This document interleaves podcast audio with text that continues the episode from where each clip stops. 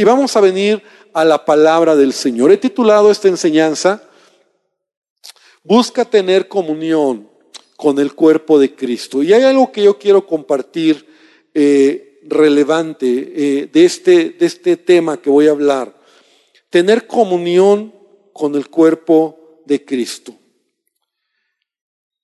Yo quiero invitarte a que abras tu Biblia en 2 los Corintios capítulo 6, versículo 14 al versículo 16. Hoy voy a tratar de, de sensibilizarnos a entender la importancia de tener comunión unos con otros. Mira lo que dice la palabra, 2 Corintios 6, 14 al 16. No os unáis en yugo desigual con los incrédulos, porque qué compañerismo tiene la justicia con la injusticia, y qué comunión la luz con las tinieblas, y qué concordia Cristo con Belial o Satanás, ¿verdad? ¿O qué parte el creyente con el incrédulo? ¿Y qué acuerdo hay entre el templo de Dios y los ídolos? Porque vosotros sois el templo del Dios viviente. Como Dios dijo, habitaré y andaré entre ellos y seré su Dios y ellos serán mi pueblo. Y quiero repetir la parte final. Como Dios dijo, habitaré y andaré entre ellos. ¿Cuántos saben que Él está en nosotros, entre nosotros? Y, y seré su Dios y ellos serán mi pueblo. Vamos a hacer una oración. Padre, te pido que tú bendigas hoy esta palabra y Señor, que en verdad traigas a nuestra vida una reflexión de lo que tu palabra nos enseña, de entender la importancia de la comunión, de la importancia, Señor, de, de, cuidar y de reflexionar hoy, Señor, cómo nos relacionamos con nuestros hermanos, de qué manera lo hacemos, Señor. Y Padre, entender el equilibrio de lo que tu palabra quieres, Señor. Que realmente podamos saber y hoy poder eh, venir delante de ti. Te pido que me ayudes a, a, compartir esta palabra, Señor, a entenderlo y a compartirlo y a explicarlo, Señor, en el nombre de tu Jesucristo. Amén y amén. Y este tema se hace más relevante y yo creo que para nosotros se hace más relevante porque me preocupa que a veces cuando nosotros somos parte de una gran iglesia, de una iglesia grande, una iglesia numerosa, ¿verdad? Eh, cuesta a veces o pensamos o decimos, bueno, ¿con quién yo me relaciono? Yo no sé cuántos aquí hay que han tenido la experiencia, porque yo también lo viví en algún momento, de ser parte de una, de una iglesia más pequeñita, una iglesia en donde a lo mejor éramos 20 o 30 personas y la comunión era más sencilla, ¿no? La comunión era más padre, no era como que casi, casi volteabas y, te, relacionabas con toda la iglesia, no con los que eran de la iglesia. ¿Por qué? Porque eran pocos, porque eh, pues era más fácil hacer algún tipo de, convivencia, de, de, conocerse, de salidas, ¿verdad? De repente decía, vámonos toda la iglesia a un día de campo, ¿no? Entonces, toda la iglesia eran 20 personas, ¿no? Entonces era muy fácil en tres carros, cuatro carros, ya llegamos toda la iglesia y estábamos y participábamos y practicábamos lo que era la comunión. Pero las iglesias que van creciendo, las iglesias que a veces son numerosas, a veces nosotros nos vamos al otro extremo y perdemos de vista los principios de la palabra, lo importante que es la comunión, hablando acerca de lo que realmente es en, la escritura la comunión. La palabra comunión es una palabra que en el original, ¿verdad? En el Nuevo Testamento es una palabra griega que es koinonía. Y yo sé que aún ya muchos pueden, han escuchado esta palabra, koinonía, que es compartir, es una estrecha participación o compañerismo entre hermanos, ¿verdad?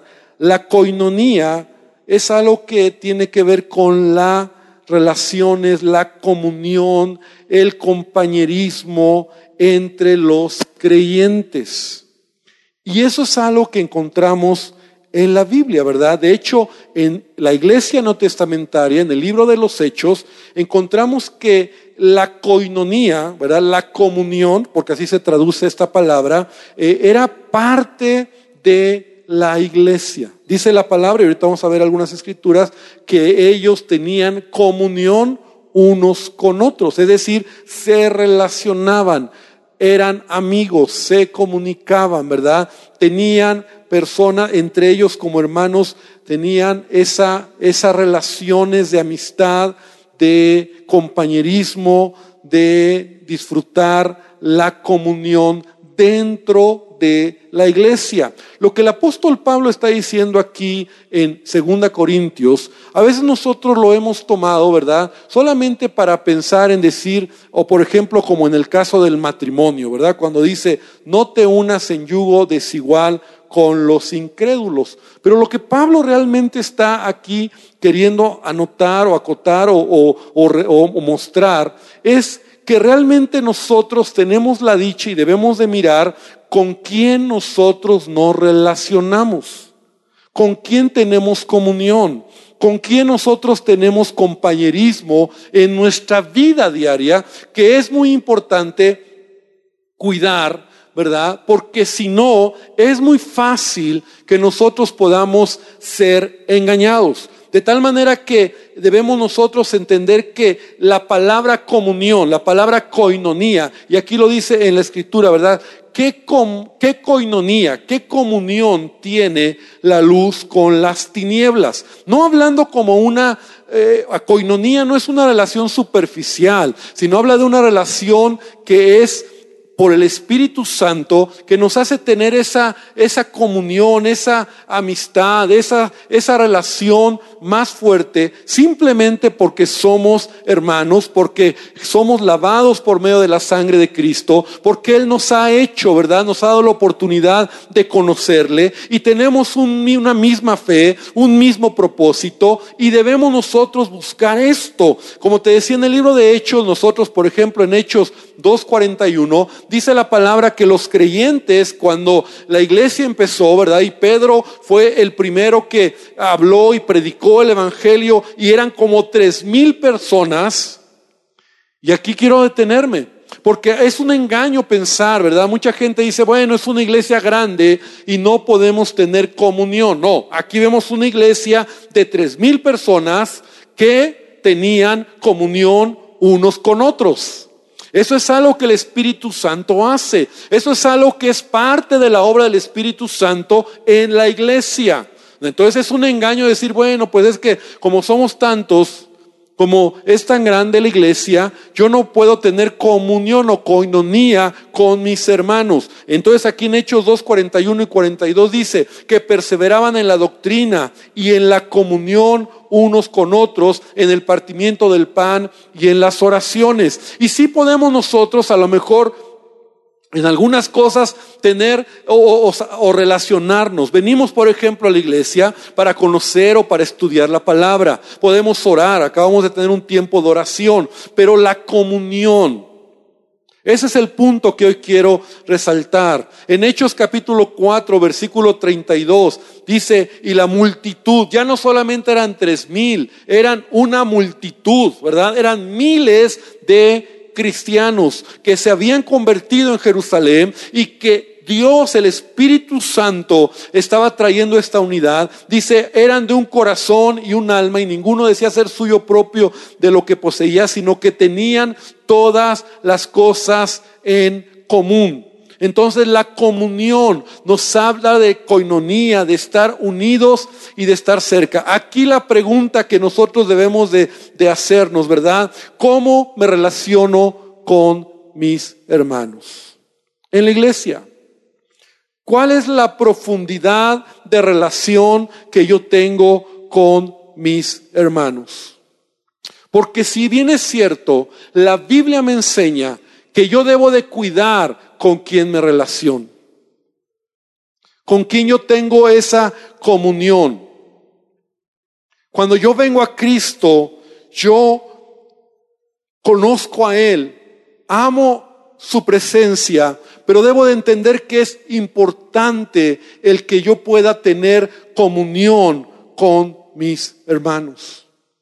Y muchos cristianos engañados, ¿verdad? O a lo mejor como que no lo ven como algo tan importante, vienen a la iglesia, están en la iglesia, pero su cercanía o sus relaciones de amistad, de profunda relación, es a veces con personas que no conocen a Dios. Y yo quiero aquí tener mucho cuidado con lo que voy a explicar, pero yo creo que nosotros debemos de entender el equilibrio en nuestra vida como cristianos. Como pastor he visto que muchos cristianos o creyentes, ¿verdad? En, y cuando aceptan al Señor y en un deseo de conocer más de Él, pero no tienen comunión con los hermanos, no se identifican con la iglesia y siguen teniendo a lo mejor amistades o al compadre o a la familia o al amigo que no conoce de Dios y que entonces es muy fácil que empiece a decirte, ay amigo, ay compadre, y ahora resulta, y empiezan a contaminar el corazón y empiezan a, a traer una manera de pensar que tarde o temprano te alejan de Dios. Y bueno, creo que sí es cierto.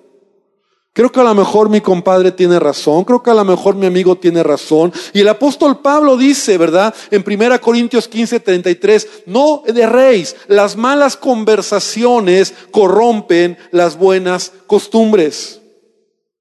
Hablando acerca de con quién nosotros, ¿verdad? Nos relacionamos. O a gente que a lo mejor es gente que no edifica mi vida. ¿Verdad? Gente que a lo mejor puede ser incluso familia, eh, hermanos, hablo de la carne, ¿verdad? Amigos que no edifican mi vida, que no me edifican, que lejos de edificarme, me, me, me, me hunden, ¿verdad? No son de bendición para mi vida. Entonces, lo primero que debemos de entender para que no te me asustes un poco, lo primero que debemos de entender es, punto número uno, vivimos en un mundo caído, ¿verdad? En donde nosotros no podemos salir de este mundo, ¿verdad? No, no se trata de, de, de, alejarnos del mundo, no se trata de que, de que entonces nos vamos a ir a algún lugar apartado para que no nos juntemos con nadie. De hecho, la Biblia no me dice eso. La Biblia me dice todo lo contrario. Jesús dice en Juan 17, y lo leíamos parte de ello el domingo pasado, Juan 17, 14 al 16, Jesús dice, yo les he dado tu palabra y el mundo los aborreció porque no son del mundo. Como tampoco yo soy del mundo, no ruego que los quites del mundo, sino que los guardes del mal. No son del mundo como tampoco yo soy de este mundo. Entonces lo primero que debemos de entender es nuestra posición en este mundo, ¿verdad? Vivimos en un mundo, vivimos, trabajamos, eh, vas a la escuela, tienes tus actividades, vas al mercado, haces tus cosas diarias, pero tú debes de tener claro quién eres como hijo, como hija de Dios. Estamos en este mundo, pero no somos de este mundo. Y la oración de Jesús no es que se nos quite de este mundo, no es que huyamos de este mundo, porque en el mundo está la maldad o está el pecado o están esas personas que te van a, invitar a hacer lo malo o te van a querer eh, decir que, que hagas cosas que a ellos les gusta. Pero nosotros debemos de cuidar nuestra manera de vivir. El apóstol Pablo dice en 1 Corintios capítulo 5, versículo número 9, y versículo 10. Os he escrito por carta que no os juntéis con los fornicarios y no absolutamente con los fornicarios de este mundo o con los avaros o con los ladrones o con los idólatras, pues en tal caso os sería necesario salir del mundo. Entonces, Pablo no, y la palabra de Dios no nos invita o no nos dice, aléjate de los pecadores.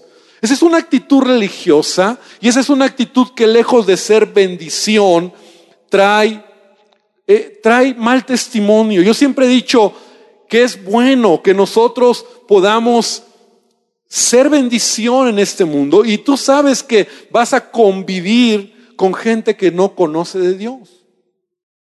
A veces la gente que no conoce de Dios se puede burlar de ti, te puede decir cosas, te puede invitar a hacer cosas equivocadas, pero el punto no es que por ello tú te alejes, sino cómo tú te estás portando, cómo tú estás caminando en tus principios y en tus valores. No se trata de que digas, no, entonces no me voy a, no me voy a juntar con nadie afuera porque allá afuera están los pecadores, los idólatras, los, los fornicarios. No, eso no es. Y, eso llega a suceder. Mucha gente así llega a entenderlo hablando acerca de, de, de, de lo que es la comunión en la iglesia. Y debemos de tener nosotros un equilibrio, ¿verdad? Entonces nosotros debemos de tener un equilibrio pensando así. Vivo entre gente que no conoce a Dios, que habla, piensa y vive sin poner a Dios en primer lugar, por lo tanto, yo no pienso igual que ellos. Por lo tanto, mi relación con ellos debe de ser una relación de cuidado. Si yo tengo comunión, si yo tengo una relación tan estrecha con ellos, tarde o temprano, si yo no cuido esto, mi corazón se puede inclinar a lo malo. Me ha tocado ministrar muchos hombres o personas que dicen, pero es que yo estaba ahí y yo insistía hasta que al final se inclinaron a hacer lo que el mundo, la gente, los amigos, el ambiente y Satanás, ¿verdad? Te hace decir, bueno, pues qué tanto es tantito, ¿no? Una no es ninguna. Pues ya que, pues ya después pido perdón a Dios. Y cuando te das cuenta, te enredas en todo lo que el mundo ofrece y, eso es lo que está mal. Realmente nosotros debemos de entender cómo caminar en este mundo, porque Jesús nos enseña, ¿verdad? Dice la Biblia que él era amigo de, pecadores y publicanos. Pero esa palabra que él era amigo es que no es que él era el cuate de, los pecadores y iba a, a sus fiestas, a sus parrandas, sino que Él se acercaba con ellos para bendecirles, para hablarles, porque Él era luz, porque Él era, Él quería mostrar algo más. Y esa es la actitud que tú y yo debemos de hacer o debemos de tener, por un lado, como cristianos, como hijos de Dios. Cuando venimos a Cristo, tarde o temprano, tú tienes que enfrentarte con esta realidad. ¿Con quién te vas a relacionar allá afuera? Hay gente que a lo mejor no te conviene. Y a veces te vas a sentir solo. Y a veces vas a decir, pues mejor solo. Yo me acuerdo que cuando yo trabajaba, ¿verdad? En, esta empresa, había momentos donde yo decidía con quién quería juntarme, pero había muchachos, amigos, compañeros de trabajo que no edificaban mi vida. Que su vida no era o sea, que estar con ellos era como ser parte de ellos. Entonces yo no estaba con ellos. Yo estaba con ellos, sí, cuando a lo mejor era cuestión de trabajo o cuando había alguna oportunidad de, de hacer o de compartir, pero nunca para ser como ellos. La palabra de Dios dice el apóstol Pablo en Filipenses capítulo 2, abre tu Biblia en, en esta escritura. Filipenses 2, 14 y 15. El apóstol Pablo dice, haced todo sin murmuraciones y contiendas, para que seáis irreprensibles y sencillos, hijos de Dios sin mancha, en medio de una generación maligna y perversa, en medio de la cual resplandecéis como luminares en el mundo. Entonces, la palabra de Dios me enseña que yo debo de ser luz y resplandecer en este mundo. Si tú como cristiano, eres cristiano, y aún la gente cerca de ti, que en su vida sin Dios todavía no se da cuenta que tú eres diferente, estás en una situación complicada. Yo te diré, examina tu corazón. Porque tú deberías de ser luz y tú deberías de ser o mostrar diferencia. Como yo te decía el domingo, no, no para ser un religioso que predica, sino simplemente diciendo, ¿sabes qué? Yo tengo otros valores, yo tengo otros principios, mi vida y yo tengo otra manera de ver las cosas. Y desde ahí tú puedes entrar para poder compartir y para poder hablar del amor de Dios. Entonces, el primer punto es entender que no podemos salir de este mundo. No te estoy hablando de que, de que no te juntes o no te acerques a la gente, a, a los compañeros, a las personas, pero llega un momento en donde tú tienes que decidir si ese compadre, en lugar de tenerlo cerca, lo tienes que tener un poco más lejos. Y después de que tú le has hablado y después de que tú le has dicho lo que tiene que ser y no entiende, entonces tú tienes que guardar tu corazón. Y tú tienes que mostrar, porque la palabra de Dios nos enseña. Mira, primera de Pedro capítulo 2, versículo 11 dice, amados, yo ruego como extranjeros y peregrinos, ¿verdad? Porque estamos en este mundo, pero no somos de este mundo. Estamos aquí como extranjeros, como peregrinos, en otras palabras, de paso. Estamos de paso. Que os abstengáis de los deseos carnales que batallan contra el alma manteniendo buena vuestra manera de vivir entre los gentiles, para que en lo que murmuran de ustedes como malhechores, glorifiquen a Dios en el día de la visitación al considerar vuestras buenas obras. Entonces Dios te ha llamado para hacer bendición y a lo mejor esas personas que se van alejando de ti porque eres cristiano, porque ahora ya no estás con ellos en el cotorreo, porque ahora ya no vas a las fiestas o las pachangas, porque ya no haces lo que ellos lo que ellos les gusta hacer. Al principio se burlan de ti, al principio ni te hablan o te critican o, o te dicen tantas cosas, pero en el tiempo, cuando ellos entienden que tú estás caminando queriendo agradar a Dios y de una manera diferente, ellos de repente dicen, ah, yo conozco a alguien que realmente era en mi vida de bendición. Y entonces tú te conviertes en ese testimonio o en esa persona que glorifican a Dios o dicen, la verdad es que ahora entiendo muchas cosas.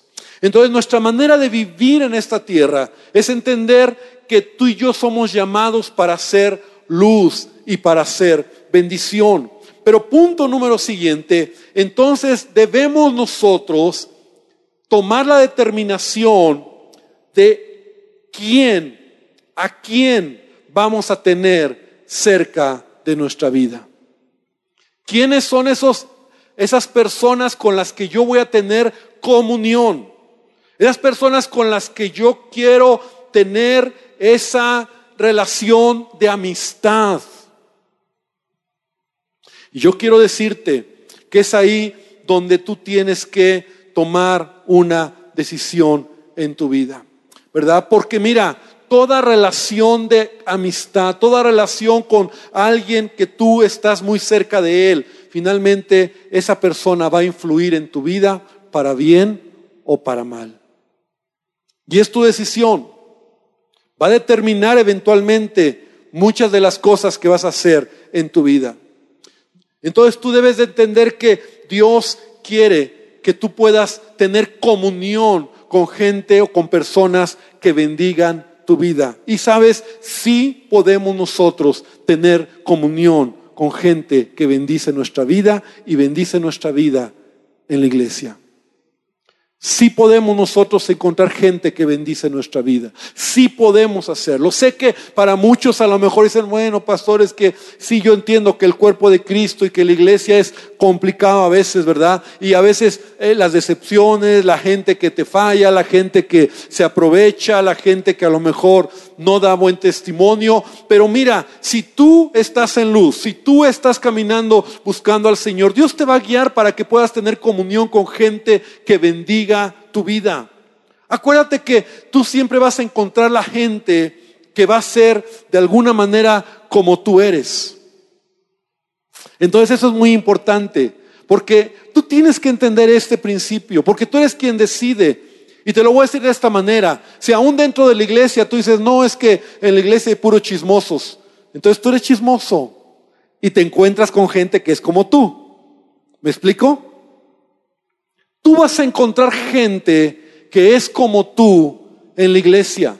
Y si tú eres una persona seria en tu vida espiritual, que realmente estás queriendo crecer y que quieres conocer y que quieres buscar gente que bendiga tu vida, los vas a encontrar, porque van a bendecir tu vida. Dice la palabra de Dios, el apóstol Juan, en la primera carta de Juan, no el Evangelio, sino la primera de Juan, capítulo 1, versículo 7, dice, pero si andamos en luz, como Él está en luz, tenemos comunión unos con otros. Y la sangre de Jesucristo, su Hijo, nos limpia de todo pecado. Entonces, la comunión es algo que tú debes de buscar dentro del cuerpo de Cristo. Es algo que debes de, anhelar. Gente que sea como tú, que tenga los mismos, a lo mejor, los mismos gustos, los mismos eh, deseos o miren hacia el mismo lugar. Gente que bendiga tu vida. Gente que a lo mejor empiece a ser parte y empieces a crear amistades, relaciones de amistad, con quien tú puedas salir, con quien tú puedas convivir, con quien tú puedas reírte y a lo mejor en el tiempo puedas ser un amigo que realmente edifica tu vida. Un amigo que sea alguien que edifique tu corazón. Debemos nosotros de manera intencional buscar gente dentro del cuerpo de Cristo que sea con quien nosotros tengamos esa comunión. Esa comunión que bendice nuestra vida y que realmente cuando tú estás en una relación con, con Jesús, como dice aquí el apóstol Juan, ¿verdad? Si estás en luz, si estás caminando en el propósito, si estás haciendo las cosas como Dios quiere, Dios te va a acercar gente que bendice tu vida. Y entonces podrás tener personas que son de bendición a tu vida, son de bendición, edifican tu vida, los tienes ahí en algún momento. Pero tú tienes que pensar en algo. Si tú como cristiano hoy, después a lo mejor de un tiempo de cristiano, estás solo y no tienes amigos, algo está mal. Porque tú deberías de tener gente que dice, son mis amigos y los encontré en la iglesia. Yo le doy gracias al Señor. Yo, yo tuve la bendición de crecer en la iglesia. Y yo lo he dicho de esta manera, siempre, y lo he dicho varias veces aquí. En la iglesia yo he encontrado la, ¿cómo lo digo? Con cuidado, porque ahora todo el mundo me, me ve en las redes sociales, ¿verdad? Yo he encontrado mucha gente que no es de bendición a mi vida. Pero también he encontrado mucha gente que ha bendecido mi vida, que ha sido de bendición. En la iglesia yo encontré a mi esposa. Fue de bendición. La iglesia se convirtió en un lugar donde yo fui bendecido. Ahí encontré a mi esposa. La iglesia ha sido el lugar donde yo he encontrado gente que me ha mentoreado, me ha enseñado, me ha regañado. Gente que ha sido de edificación a mi vida. Entonces la comunión es importante.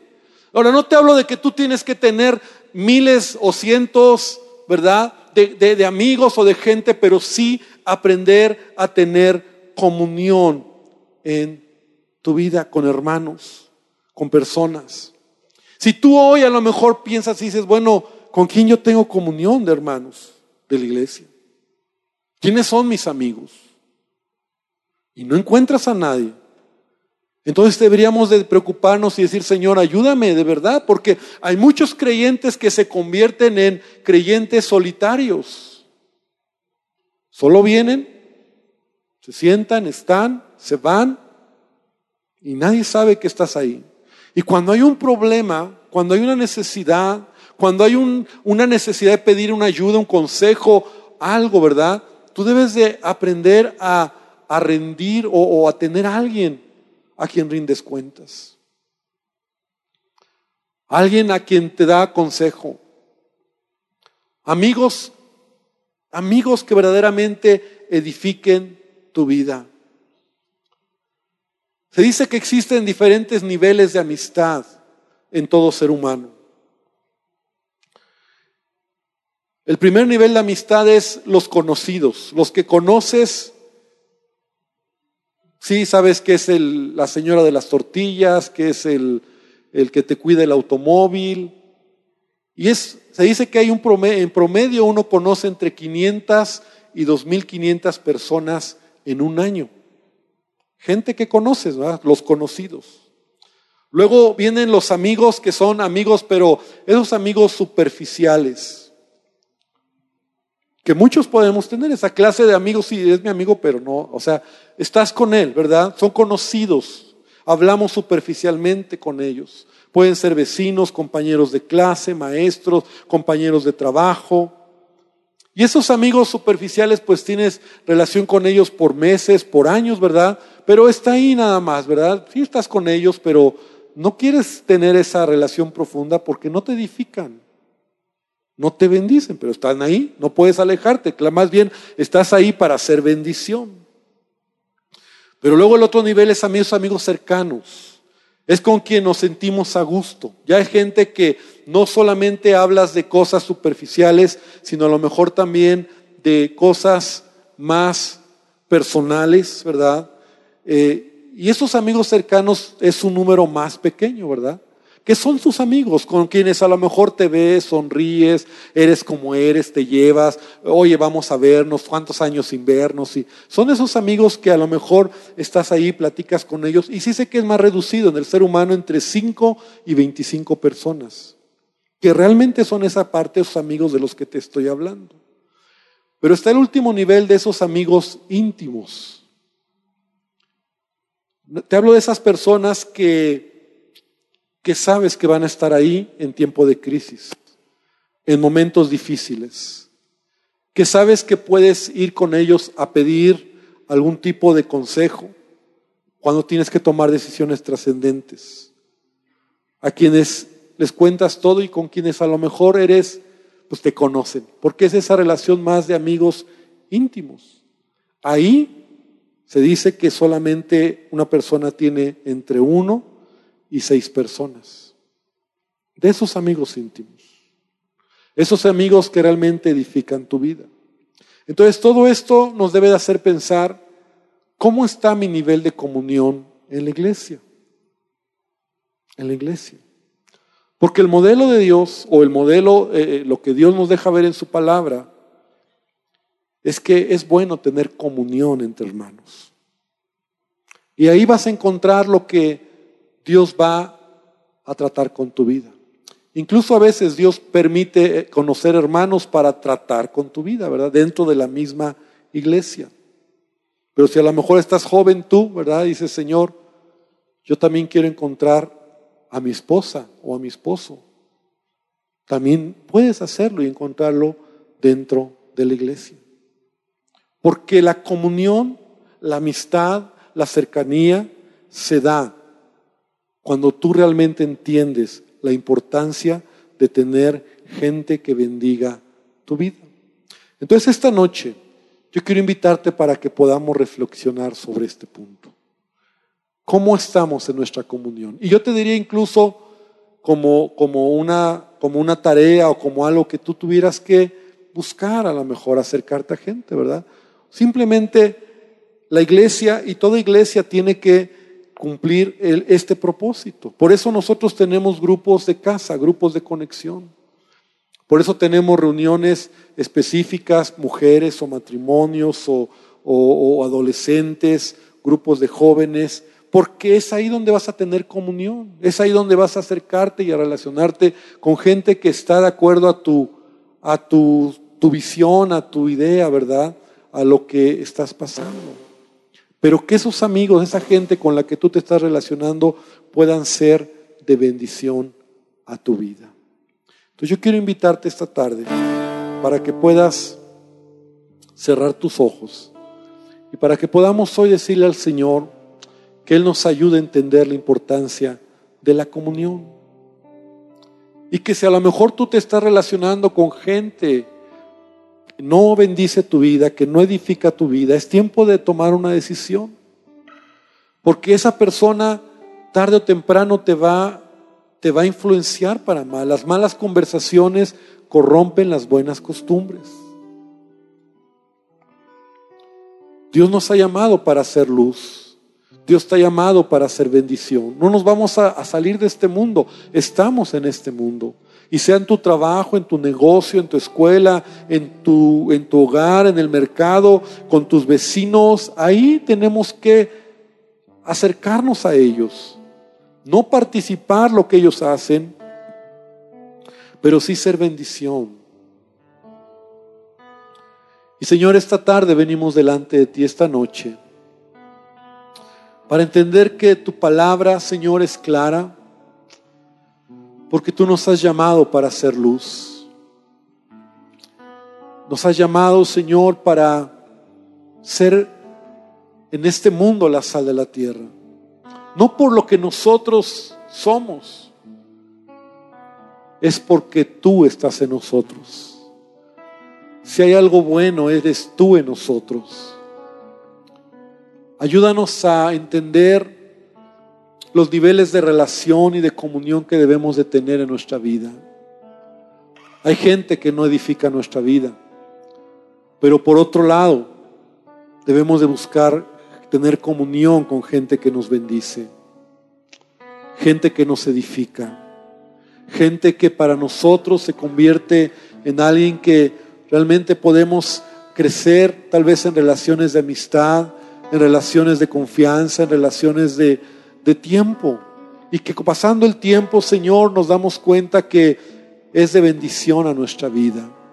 Yo te pido esta noche por cada uno de mis hermanos. Yo te pido que hoy podamos realmente reflexionar, que no seamos de los de los de las personas o, de ese grupo de iglesia, de, de personas que, que solo están solos, que están solos, que no se relacionan, que no hay comunión, que no hay cercanía, que, que en el engaño de que somos muchos simplemente se pierden y no están acercándose a la comunión para crecer, para ser edificados, para, para orar unos por otros, para platicar de las luchas, para entender que no estamos solos y que nos podemos ayudar y que nos podemos bendecir. Señor, ayúdanos a entender que la comunión, la coinonía, Señor, es algo que, nace de ti, tu Espíritu Santo a nuestras vidas. Yo te pido que tú bendigas esta palabra. Yo te quiero invitar esta noche, antes de terminar, para que podamos decirle al Señor que Él nos ayude a caminar en ello y invitar también a las personas que hoy nos visitan por primera vez. Y tal vez tú hoy vienes y nunca has dejado que Jesús sea quien tome el control en tu vida. Yo quiero decirte que Él quiere bendecir tu vida. Y Él desea bendecirte, Él desea llenarte. Y esta tarde, esta noche, que tú ahí donde estás en tu lugar, hoy le puedas decir a Jesús, Señor Jesús, necesito de ti que invoques el nombre de Jesucristo y que le digas, Señor, llena mi vida, perdóname por todo pecado. Toma el control de mi vida. Y Padre, te pido que tú nos bendigas, Señor que tu presencia esté con nosotros, que si es necesario a lo mejor quedarnos un poco más a veces terminando la reunión para buscar la coinonía o ir a un grupo de casa o ir a un grupo de matrimonios o, buscar, buscar coinonía, buscar amistad, buscar relación que bendiga nuestras vidas, Señor. Que así sea, Padre, y te rogamos que tu presencia sea sobre cada uno de nosotros. Hermano, que el Señor te bendiga, que el Señor te guarde y que su presencia esté contigo el resto de esta semana. En el nombre de Jesús. Amén y amén, Señor. Gloria a Dios. Amén.